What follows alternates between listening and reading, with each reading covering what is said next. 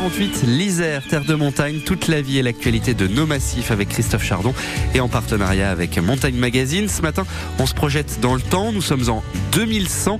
À quoi ressembleront nos montagnes en 2100 Élément de réponse avec vous, Christophe, et avec Mathias Virilli. Mathias Virilli, bonjour. Bonjour. Bonjour. Vous revenez sur une étude aujourd'hui qui a été effectuée sur euh, la neige en 2100 dans les Alpes. Je crois qu'on va pas dans le bon sens.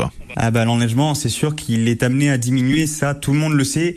La question c'est de savoir effectivement euh, dans quelle mesure euh, il diminuera. C'est une question que se posent beaucoup d'acteurs, bien sûr les pratiquants, euh, mais au-delà de ça, ça concerne euh, bien plus de monde. Ça concerne les domaines skiables, bien sûr, les agriculteurs, en fait tous ceux qui ont besoin euh, de, de l'eau pour vivre en montagne et pour travailler. Une nouvelle étude vient de paraître. Elle est issue à la fois de données d'observation rassemblées sur une vingtaine d'années, mais aussi de modèles climatiques qui sont là pour faire des projections euh, futures sur euh, le climat dans les Alpes.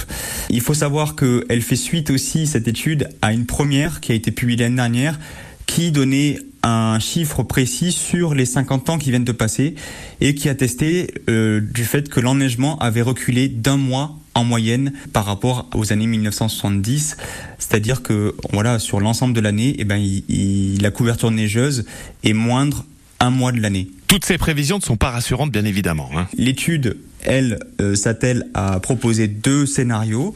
Un scénario dans lequel le réchauffement serait limité à, aux 2 degrés que, qu'impose l'accord de Paris.